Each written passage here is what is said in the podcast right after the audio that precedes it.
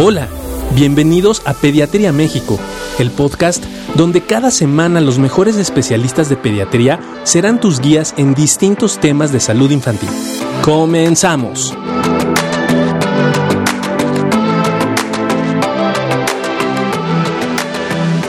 Muy buenas noches, buenas noches. Aquí este, en otra cápsula más de la Asociación de Médicos del Hospital Infantil de México, Federico Gómez.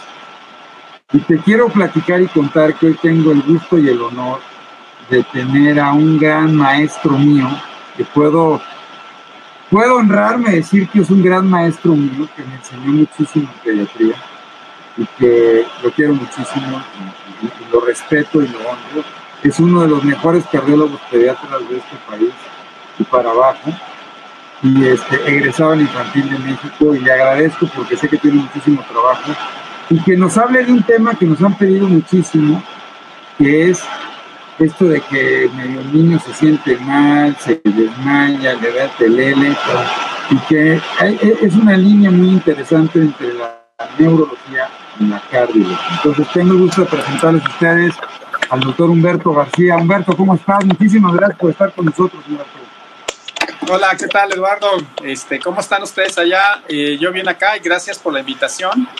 Y la verdad que yo también mucho, con mucho afecto para el Hospital Infantil de México, eh, fue mi casa, mi alma mater, eh, para todos ustedes como compañeros en todas esas experiencias que tuvimos en, en nuestros momentos de formación y de verdad que les agradezco a los dos la, la invitación para esta plática. No, pues nosotros al contrario estamos agradecidísimos. Oye, fíjate que digo, y eso lo hemos compartido, tenemos muchos pacientes en común, ¿no? Este, estos niños que de repente, pues están un día, están bañando y rajas, ¿no? Se caen, se desmayan. Y de repente se desmayan y hacen un pequeño movimiento, un pequeño temblor, e inmediatamente lo llevan al neurólogo. Y el neurólogo somos bien buenos, ¿no? Le hacemos un electroencefalograma. Le decimos a la mamá que tiene una inmadurez del cerebro y que por eso como que no le llega bien sangre y le damos tratamiento. Y de repente por ahí dice la mamá, oye, pero a ti también te pasaba eso, pues sí. Y no será síncope. Y entonces, pues a ver al cardiólogo. ¿Qué es esto que se llaman disautonomías primarias? Ok, eh, mira, como, como lo comentas muy bien, eh, estas eh, pérdidas del estado de conciencia, que bueno, pueden abarcar múltiples causas, eh, una de las más comunes es lo que llamamos síncope desde el punto de vista médico. algunas otras personas le llaman lipotimias, desmayos, pérdida de la conciencia, etcétera.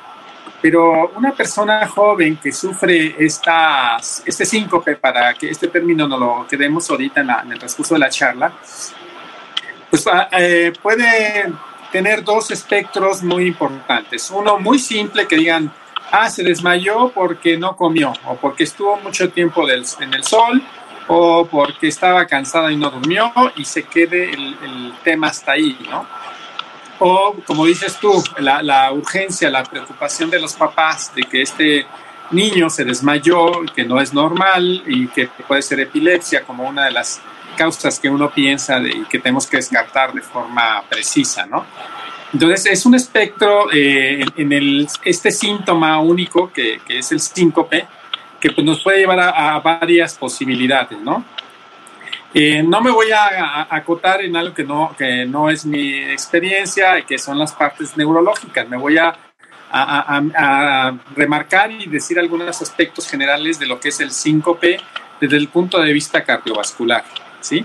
Entonces, una pérdida brusca de, de, del tono muscular o incluso de la, de la conciencia es lo que nosotros llamamos síncope a veces cuando no se llega a, a, caer una persona, un niño en este caso, o perder la conciencia, pero sí tener algunas manifestaciones como taquicardias, palpitaciones, o la sensación de perder el, el o de quererse desmayar, de perder la fuerza y quererse desmayar, le decimos presíncope. Entonces el abordaje de, de este síntoma debe ser muy preciso porque puede ser algo tan, tan banal como si tener una baja de volumen por alguna mala hidratación o una deshidratación, hasta, hasta algo tan grave que pueda comprometer la vida, como son los, los síndromes eh, QT, o sea, síndromes eh, que tienen eh, arritmias fatales. son enfermedades que nosotros los agrupamos como enfermedad canulopatías y que tienen una manifestación inicial como son los síncopes. Entonces, e, este espectro de cosas muy sencillas a cosas tan preocupantes, sí son necesarios que el papá eh, asuma este, este conocimiento y que estos niños que se nos están desmayando tienen que tener una revisión médica. Básicamente, desde el punto de vista cardíaco, nosotros nos enfocamos en tres eh, grandes síndromes. Uno que es el síndrome de taquicardia postural, donde son pacientes jóvenes, por alguna razón que más adelante iremos comentando, el simple cambio de posición de estar acostados a de pie va a promover un incremento importante de la frecuencia cardíaca y que estos pacientes tienen estos síntomas solamente al estar de pie y que pueden estar eh, involucrados la sensación de palpitaciones, temblores, eh, debilidad, visión borrosa, eh, ser intolerantes al, ejercicio. Eh, y este síntoma básicamente eh, se establece al estar, cambiar la posición de, acostado a parado. conforme pasa el tiempo, a los 30, 40 minutos, hay una adaptación y este paciente pierde estos, estos síntomas, pero sí es muy angustiante, sí es muy común que este paciente esté incómodo con estas este, situaciones e incluso puede haber un conato de síncope o un presíncope como tal. Eh, esto tiene un, componente de muchos aspectos que puede desde el neurológico, pero lo más común es que eh, son cambios neuroendocrinos ahí con algunas hormonas que regulan eh, la presión arterial básicamente y, que al tener este cambio de posición se, se, activa, ¿no? uno de ellos es una hipovolemia relativa, o sea, la hipovolemia significa bajo contenido de agua en los vasos sanguíneos y que esto genera una respuesta eh, al, del cuerpo para compensar lo que es la taquicardia. Y aquí hay algunas hormonas que están involucradas que son la aldosterona y la renina, que este, estos mecanismos nos ayudan a, regular esto y que eh, estos pacientes tienen un fallo. Muchos de, ellos simplemente con incorporar mayor cantidad de líquidos a su ejercicio, a su actividad escolar, o incrementar el consumo de sal se controlan bastante bien. Y esto es eh, eh, la parte de lo que llamamos síndrome de taquicardia postural. Algunos pacientes que, que no son suficientes el manejo con, con, la sal, con los líquidos e incluso con la mejoría del tono muscular, porque es cierto, estos pacientes al tener esta pobre tolerancia al ejercicio, estas molestias con, con estos síntomas que hemos comentado, eh, tienden a ser muy poco activos. Y obviamente el corazón, que es un músculo también, pues se ve comprometido con una menor masa muscular, con una, una menor respuesta a, la demanda que es el ejercicio y también se mejoran mucho con un programa de entrenamiento físico gradual, eh, supervisado y esto también ayuda a que se controlen estos, estos síntomas.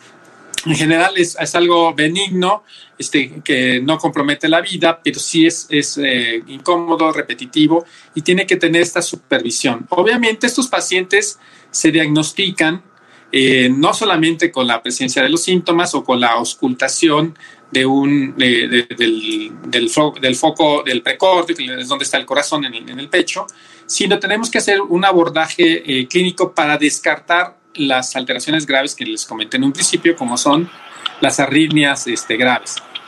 Entonces, estos pacientes tienen que tener, aparte de la revisión médica especializada, un electrocardiograma, tal vez un estudio de Holter, que es un electrocardiograma de 24 o 48 horas, donde cada minuto, cada segundo nos mide cada latido cardíaco y nos demuestra la actividad eléctrica. Algunos tal vez eh, eh, necesitemos hacer lo que se llama prueba de esfuerzo para ver cómo se comporta estos pacientes con, con un poco de actividad física e incluso nos ayudan a descartar algunas arritmias que se despiertan con el ejercicio, como una eh, de ellas es la taquicardia ventricular originada por una descarga de catecolaminas y que puede ser también muy delicada. Oye, no, pero, pero a mí, a mí sí me puede hacer una prueba después, no, no lo voy a pasar, ¿no? A partir, por ejemplo, de qué edad, de qué edad se puede hacer la prueba después. Pues mira, eh, muchos electrofisiólogos pediatras, eh, que son los especialistas en, en, en estas eh, áreas, hay protocolos que se pueden modificar para, para, niños y un niño que tolere o que sepa andar en la, en la banda, que tolere la, el, el, ritmo que marca la banda, se puede hacer. tal vez después de los seis años sería una condición. Obviamente un niño más chiquito que no coordina su motricidad de forma adecuada es más difícil. Pero nosotros hemos hecho algunos estudios en niños pequeños como de 6, 8 años sin ningún problema. Oye, pero ¿cuándo es más frecuente? ¿Cuándo empieza a aparecer? ¿Ustedes cuándo ven con mayor frecuencia? Dos preguntas rápidas. Esto que platicaban, ¿no? ¿Es más frecuente en hombres que en mujeres, con mujeres que en hombres? ¿Y a partir de qué edad empieza a ser más frecuente? ¿Y por qué en la adolescencia como que se prenden? Así es. Sí, mira, aquí tal vez el síndrome de taquicardia este, postural sí es más común en mujeres. Eh, habitualmente, eh, a diferencia de lo que es el síncope vasovagal, que eso lo podemos ver desde etapas más tempranas y que es otra situación clínica, este, y que incluso aquí también los hombres tienen que, ver mucho. Eh, el síndrome de taquicardia postural va más inclinada a tal vez una relación 2 a 1, me puedo equivocar, pero hasta donde eh, tengo esta información, sí es predominantemente en mujeres, y la otra casi siempre se despiertan eh, cercanos a la adolescencia. Eh, entonces, e, este tipo de, de, síncope normalmente lo vemos en la niña de 13, 14, 15 años predominantemente. No es porque esté más enamorado, compañero. Tal, vez porque quieren más las mujeres y sus hormonas este, estén involucradas. Las hormonas sí tienen que ver con esto. Las hormonas favorecen la dilatación de los vasos y la caída. Pues, no, está, no está demostrado como tal, pero ¿por qué las mujeres más? No, no lo tenemos claros, pero sí estas cuestiones que hablábamos de la, de la aldosterona y de la renina y la angiotensina, que son los que determinan el tamaño de las arterias en su momento, y que al relajarse y hacerse más grande el contenido de agua y de sangre que hay ahí, pues se disminuye y esa es la hipovolemia relativa. Entonces no, no está muy claro eh, eh, si las hormonas eh, que se despiertan durante el desarrollo sexual pudieran estar involucradas, pero sí una hormona importante que se tiene que estudiar es la tiroides. Entonces tenemos que investigar si este, esta parte endocrina no también está involucrada en, en el estímulo o en el eh, la suma de, de, que, de, que, aparezcan estos síntomas. Sí, eh, te, iba a preguntar yo, quería preguntar, fíjate, en la parte, lo que es interesante, pero también el comentar que en la mayor parte de los casos, prácticamente en la mayoría, la mayoría, el corazón está bien estructuralmente. Eso significa que no tenemos realmente una cardiopatía, ¿verdad? No hay una extremidad del corazón, sino es otra situación asociada a esto que comentaba, los cambios de dilatación de los vasos. Así es, sí, sí, digo, por eso es muy importante, y, estaban en, esta, en este aspecto del diagnóstico, que tengamos que descartar lesiones o cardiopatías que también van a presentarse como síncope, ¿no? Algunas anomalías estructurales del corazón, como hay algo que se llama ventrículo izquierdo no compactado, que es una anomalía congénita que no da soplos, que no se nota mucho, y si nunca le toman a este niño una radiografía que demuestra un corazón crecido, pues no lo vamos a ver. Y estos pacientes pueden tener por eh, bajo gasto cardíaco, por baja actividad del corazón, este, estos tres síncopes o síncopes. Entonces, digo, el abordaje tiene que ser completo, tenemos que hacer un ecocardiograma, un electrocardiograma, la prueba de esfuerzo y una radiografía de tórax. Con esto y con los síntomas, pues ya uno va dirigiendo si este paciente me puedo quedar en una fase que se llama eh, previa a la farmacología, este, eh, ah, eh, donde los medicamentos todavía no los indicamos como tal y que cuestiones generales nos ayudan mucho a controlar y creo que la mayoría de los pacientes se controlan con lo que hemos dicho, líquidos, sal y actividad física y no requieren ningún medicamento. Y esto, el condicionamiento, eh, ayuda a que el, el, cuerpo tenga una mayor regulación y desaparezca, desaparezcan los síntomas. Y fíjate que eso es algo muy importante, porque por lo general cuando, cuando tú piensas en un paciente que está sufriendo de desmayos, lo primero que le dices, ¿no? que a veces llegas a es de no haga actividad física, porque la actividad física podría provocarle estos Y lo que tú dices es muy importante porque entonces, si hay un programa de activación física, evidentemente supervisado por el cardiólogo pediatra, y entonces podría favorecer el camino. Me favorece el tono vagal, ¿no? También pareciera desde el punto de vista del sistema autónomo, me favorece una activación del vago y eso de alguna manera también favorece un poco en este proceso. Fíjate que yo platicando con los nefrólogos, ¿no? Este, el maestro camino, Romero, ¿no? Buen amigo de nosotros. ¿Tú crees que esta, estas campañas, porque yo no sé si te ha pasado, pero para mí creo que ha aumentado la frecuencia de disautonomía? Algo que nosotros hemos visto es que de repente hay más niños que se están desmayando, se marean y cada vez aparecen antes. ¿Tú crees que todas estas campañas de no tomar sal, de que no tomen mucha agua, que cada vez hagamos menos ejercicio como en la pandemia haya podido favorecer un poco que se incrementen estos casos? Sí, definitivamente. Eh, yo, yo siempre he pensado que la forma en cómo estamos viviendo en nuestra época o cómo están viviendo nuestros niños, que son niños que tienen primero espacios más limitados por el exceso de construcciones, el, mínimos parques, y la, la, cuestión de seguridad, ¿no? Entonces, como papás, obviamente limitas, a lo mejor te pasó a ti, bueno, a los dos, este, cuando eran niños, que éramos dueños de la calle. Yo, yo, la calle era, los coches eran los que nos tenían que pedir permiso para pasar porque nosotros estábamos jugando. Y ahora nuestros hijos no viven eso. Incluso un parque que en teoría tendría, que eh, tener las facilidades para que los niños hagan ejercicio, pues nos cuesta eh, trabajo decidir que se vayan con la bicicleta por la cuestión, pues de, lamentablemente, de la inseguridad que, que vivimos, ¿no? Y, obviamente con esta pandemia, pues ni, ni, pensarlo, ¿no? Y el otro tema son las cuestiones electrónicas, ¿no? ¿Cuánto tiempo aparecen eh, o están los, los adolescentes en, frente a su computadora, frente a sus eh, videojuegos? Y obviamente el, el, cuerpo tiene un, un, un, costo en cuanto al desarrollo muscular. Eh, obviamente también la, alimentación ha sido un, cambio importante. Y sí, estas políticas de, no tener un salero en un restaurante realmente yo creo que no tienen un fundamento científico, me parece más político para hacer campañas de controlar una enfermedad que lamentablemente nuestros, nuestros compatriotas mexicanos sufren mucho, que es la hipertensión arterial sistémica, ¿no?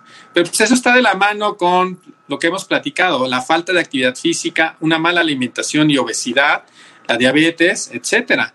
Entonces, ¿cuántas personas, quitando estos factores de riesgo, se va a quitar más la hipertensión arterial sistémica y no, no la sal que, le, que no se comen sus taquitos, ¿no?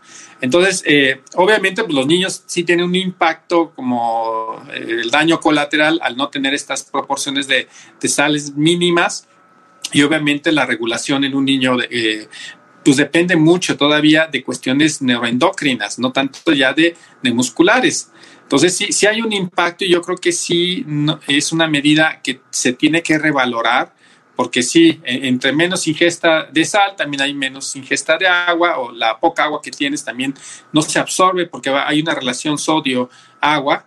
Entonces, son, son factores o condicionantes para, para llevar a deshidrataciones. Entonces, aquí este, yo creo que debemos fomentar la actividad física en nuestros niños. Con la pandemia incluso hay que buscar algunas maniobras para que dentro de casa tengan actividad física, brincar una cuerda, eh, dar vueltas sobre la mesa, hacer abdominales. Incluso en algunos pacientes, eh, con, en este caso con el síndrome de postural, eh, o incluso con el síncope vasovagal, una de las de las eh, indicaciones médicas que hacemos son algunas posiciones preventivas, como ponerse en cunclillas, cruzar las piernas, eh, recargarse a una pared y tratar de hacer el esfuerzo como de empujar la pared, porque eso activa eh, los músculos, sobre todo los músculos de las piernas, que también hay que recordar que los músculos de las piernas con la actividad funcionan como una bomba y eso permite que la sangre que están en esas extremidades tengan un retorno al corazón y sea más fácil enviar a los pulmones para oxigenar. Entonces, es, es un contexto muy, muy, muy general que sí tiene impacto en este grupo de enfermos.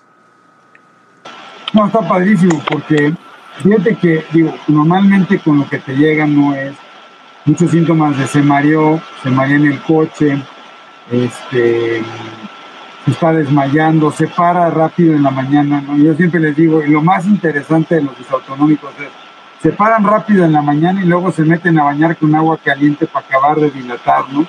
¡Pum! Y ahora, algo súper importante, Esto no es peligroso, si, digo, si es una taquicardia o es un síncope, puede ser peligroso y dos, la falta de bombearle sangre al órgano más importante, disculpe usted, que es el cerebro, puede llegar a ser tan grave que, te genere daño, porque eso les preocupa mucho a los papás. Así es. Mira, eh, eh, como les comentaba, este es un, es un espectro de, patologías. faltaría hablar de la taquicardia sinusal inapropiada y del síncope este, vasovagal, básicamente la hipotensión eh, ortostática. Entonces son, son varias, varios síndromes que al final el, pivote va a ser el, desmayo, ¿no? el síncope. Por eso el, cardiólogo tiene que definir bien esto y como tú lo sabes bien, Eduardo, nos ha tocado compartir este, pacientes que han sido vistos por otros eh, neurólogos, y no, no, voy a hablar mal de los neurólogos, pero están eh, diagnosticados como epilépticos y, y, tienen años con antipilépticos y se siguen cayendo y se siguen cayendo porque el diagnóstico no es el adecuado. Entonces sí tenemos que hacer un abordaje este, de varias disciplinas para poder tener un, un contexto de dónde viene este desmayo. Y, y regresando a tu pregunta, y afortunadamente, yo creo que del 100% de los pacientes que tienen un síncope vasovagal, eh, yo creo que ni el 10, 20% van a llegar con nosotros. El 80, 90% de los pacientes con un síncope vasovagal van a aprender de forma innata, de tener, echar mecanismos de compensación y conforme van creciendo van a desaparecer y son los clásicos papás que te llevan al niño por, por otras cosas o por el síncope y te dicen, ah, yo también me desmayé de chico. ¿Y qué pasó? Pues tuve un par de desmayos más y después se me quitó. ¿Por qué? Porque hay una autorregulación, un autocontrol y, estos pacientes de forma este, inconsciente eh, o innata o genética aprenden a controlar los síntomas tomando sal, saben que de repente se tienen que recostar y elevar los pies, saben que toman más líquidos y conforme crecen desaparecen los síntomas, aunque después en la etapa eh, adulta tardía, ya un poquito más grandes que nosotros, ah, pueden aparecer otra vez los síncopes. Entonces, eh, eh, si, si este espectro afortunadamente es benigno, es un buen porcentaje de que no va no va a tener ningún compromiso. Y esos desmayos, aunque la presión, eh, eh, la presión arterial y la frecuencia cardíaca lleguen a caer en lo que nosotros llamamos un componente mixto, cardioinhibitorio y, y, vasopresor, estos pacientes eh, no, afortunadamente no tienen ninguna secuela neurológica. ¿sí? Ni cardíaca. ¿Perdón?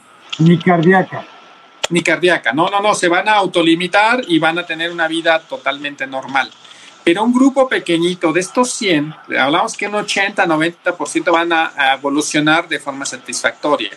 Pero aproximadamente entre el 1 y el 5%, dice la literatura, de estos pacientes van a tener síncope recurrentes, que aquí el problema no es el síncope como tal, sino la lesión que puede asociarse a una, a una caída. Si usted es un adolescente que va en el auto y se desmaya, pues obviamente la consecuencia es es malo, es muy mala, o el que el paciente que alguna vez me tocó, que era un adolescente que corría y venía en una pendiente, le da el síncope y tuvo un traumatismo craneoencefálico importante.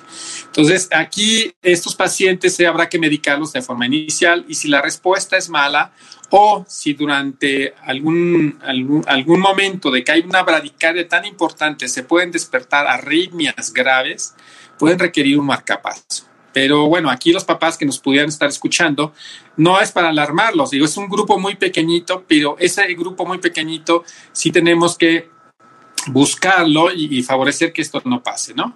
Y obviamente lo que platicamos hace rato, que hay arritmias graves, como se llama, como el que llamamos síndrome de cute largo, que es una enfermedad genética familiar, donde se asocia mucho eh, pacientes que tienen historia de primitos o tíos que tuvieron lo que se llama muerte súbita, que son pacientes aparentemente sanos y que de la nada se desmayaron y, quedaron este, con pérdida de la vida. Entonces, en esta historia, cuando tenemos pacientes que tienen estos antecedentes, tenemos que hacer todo, todo, todo, todo para poder llegar a un diagnóstico incluso genético, porque estos pacientes se van a ver eh, favorecidos con un desfibrilador, que es un aparatito que se les coloca debajo de la piel y que manda descargas cuando aparecen estas arritmias fatales y obviamente la medicación con lo que se llaman beta bloqueadores. Y son pacientes que pueden tener una, eh, una esperanza de vida bastante aceptable, pero si no son tratados, pues el riesgo de, perder la vida en cualquier momento, que puede ser desde etapas este, muy pequeñas, a los 5 o 6 años, o incluso de, adultos, ¿no? Entonces, es un grupo nuevamente muy pequeño que tenemos que abordarlo, que tenemos que hacer una serie de, estudios para poder concluirlos, pero a, lo que voy con todo lo que, eh, todo lo que hemos platicado ahorita, debemos de considerar que un desmayo no es algo sencillo ni poderlo justificar con eh, cuestiones eh, muy simples como el, golpe de calor o la deshidratación o la hipoglicemia. Creo que el médico eh, que pueda estar aquí también con nosotros ahorita compartiendo estos momentos, si tienen a un pacientito un adolescente que tiene un, un, desmayo, de verdad, aunque en el momento de la consulta no, no tenga ningún síntoma, sus presiones arteriales, su oxigenación esté bien, no escuchen soplo, pídale por favor un electrocardiograma, porque eso puede salvarle la vida. Porque en el electrocardiograma podemos descartar este cute largo o algún otro tipo de arritmia que puede ser fatal y que obviamente eh, pues no, no dan otras manifestaciones que nos permitan anticiparnos. Claro, y lo que decía es muy importante, o sea, al final de cuentas es considerar que no, el, hecho de, presentar desmayo no hay que a algo como normal, ¿no? El hecho de que el niño esté sufriendo este tipo de eventos, y más si son de manera recurrente, o sea, ya, ya no, vamos, no hay aparte nada que que lo pueda explicar. Creo que es importante, como, como que el pediatra pudiera tomar la decisión de empezar un abordaje para ver si no se puede entonces de, de un ciclo de un ciclo con fenómeno disautónomo. Y ya de ahí decidir ¿no? la referencia oportuna con el cardiólogo por todas las manifestaciones y por todas las posibilidades de diagnóstico con el cardiólogo. Sí, no, yo, yo, mira, yo pues, y yo, como les digo, yo no voy a ver electrocardiogramas, muy madre, son rayas las mías. Yo prefiero que las veas tú y que las vea un experto. Yo creo que es muy importante esto que dices, no siempre la referencia al cardiólogo es mejor que lo vean una vez y te digan. Afortunadamente es una cuestión hereditaria, ocupa sal, ocupas un poco de más cosas. A nuestra edad ocupan algo más así como ámbar, ¿no? Este, que, no ha habido mucho. Y y, este, y bueno, también recordarles rápido que hay un porcentaje de estos pacientes que hacen síncope que hacen eventos con ¿Y qué hacemos con eso, Juan Carlos? No, para... no vamos, que, a final de cuentas el fenómeno de síncope desde el podría generar este evento. ¿no? A final de cuentas no es un fenómeno epiléptico, se sigue siendo, si no hay síncope, que el cardiólogo tiene que ir siguiendo y con el tratamiento que yo decía, ¿no? con todo el seguimiento, por regular, los fenómenos tienden a desaparecer. Sin embargo, no es epilepsia. Eso es, algo importante. Sí, no ocupan un antiepiléptico ni un manejo antiepiléptico. No te imaginas la cantidad de pacientes diagnosticados con epilepsia que tienen cinco pedazos vagal o taquicardias presincopales, ¿no? Este, impresionantes. Y, a veces a la gente le da más miedo con el cardiólogo el neurólogo pensando en que puede ser una enfermedad grave, cuando en realidad, como tú decías, nada más descartar esto con medidas muy fáciles y claras, se pueden resolver.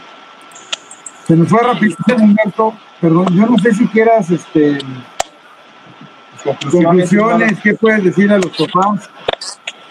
Sí, nada más déjame terminar un, comentario que quería hacer eh, sobre las, las convulsiones y lo que nosotros llamamos como síndrome o síndrome Stock-Adams, que muchas veces estos pacientes al tener una caída de la presión arterial significativa, la perfusión cerebral se ve comprometida y aparecen unas contracturas musculares que no son eh, específicamente una convulsión, sino esta contractura por isquemia cerebral que es transitoria eh, no significa una actividad eléctrica como tal. Y muchas veces se confunde porque los pacientes se ponen con una contractura que incluso pueden tener oculoversión, o sea, miran hacia arriba, hacen un gemido, hacen ah, y después despiertan. Entonces, esto se llama síndrome de Stock-Adams y, no es propiamente una, una crisis compulsiva. Bueno, entonces a, los papás... epiléptica. Fíjate que yo siempre le digo a los papás que es convulsión en griego significa movimiento. Entonces, a nosotros consideramos que es una crisis convulsiva no epiléptica, que evidentemente tiene que ver por esta descarga de la isquemia transitoria cerebral que no deja una lesión y que lo más importante es que lo trate un cardiólogo y no un neurólogo, ¿no? es bien interesante. Estas crisis, al tratarlas ustedes, se le van a quitar. Entonces es súper importante que la gente no se, no se a mí me pasa cada vez que no me llega la quincena. Pero bueno, ahora sí tus conclusiones para la gente que nos está viendo.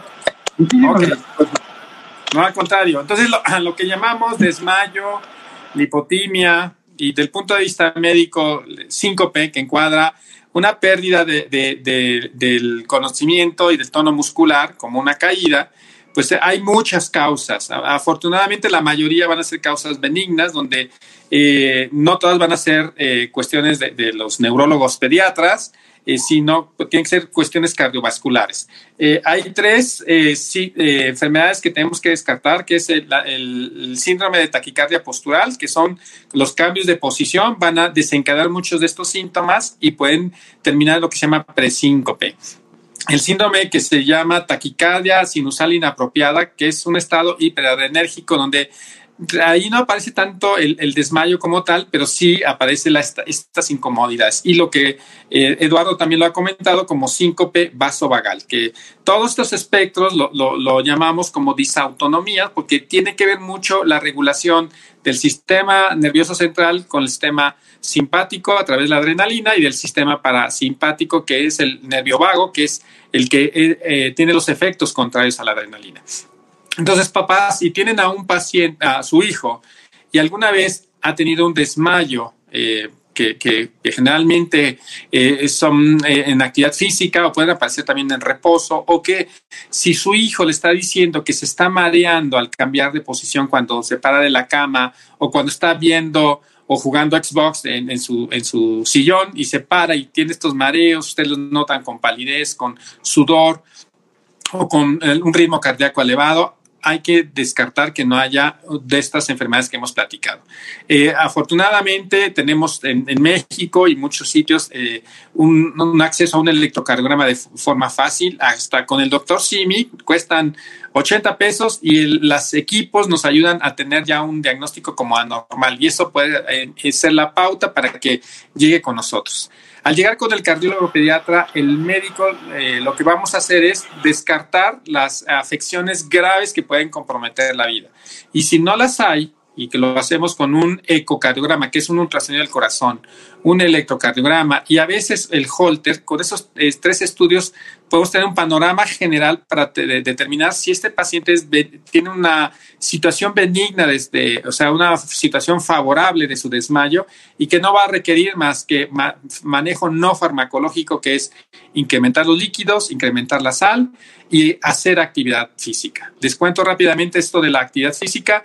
Eh, yo tuve una paciente que tenía desmayos tres veces por día, nos costó mucho trabajo este, controlarla y al final ella fue campeona nacional de Taekwondo.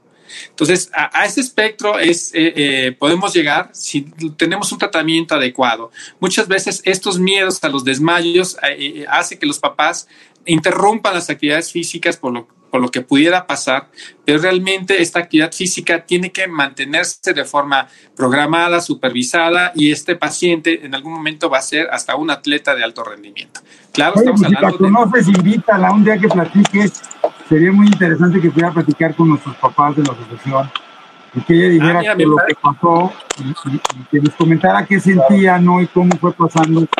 Porque esto a los adolescentes les genera mucho miedo ¿no? Normalmente les da una sensación de incapacidad de poderse controlar y, entonces como que saber que pueden resolverlo fácilmente creo que mucho. Juan Carlos, algo que queramos. No, pues agradecerle, agradecerle. Impresionante, se fue rapidísimo Humberto, este, se va platicando con gente con gran conocimiento de la madre, se va muy rápido. Esperamos, no sea la última, Humberto, yo sé que estás súper ocupadísimo por allá. Muchísimas gracias, por tu tiempo. Gracias por todas tus enseñanzas, maestro. Este, y, pues que estén muy bien. Y todas las preguntas te las vamos a estar dirigiendo porque seguramente habrá muchísimas preguntas. Sí, no, al contrario, con gusto yo cualquier duda con los papás podemos este, ampliarlas y explicarlas. Gracias por la invitación y espero que no sea la, última y pues la verdad encantado de, ver por lo menos eh, por estas participar con estas este, cápsulas en mi alma mater. Muchísimas gracias a los dos. Un fuerte abrazo, Humberto. muchísimo. Esto fue otro episodio de Pediatría México. Y recuerda, los países caminan con los pies de sus niños. Si este episodio crees que le puede ayudar o servir a alguien, por favor compárteselo. Le podrías estar ayudando mucho más de lo que te imaginas. Síguenos en nuestras redes sociales. En Facebook e Instagram nos puedes encontrar como AMHIMCDMX, AM de Asociación de Médicos, HIM de Hospital Infantil de México y CDMX de Ciudad de México. Nuestra página web es amhim.com.mx. Para cualquier duda o comentario, escríbenos al correo electrónico pediatriamexicopodcast.gmail.com. Gracias por acompañarnos. Hasta la próxima.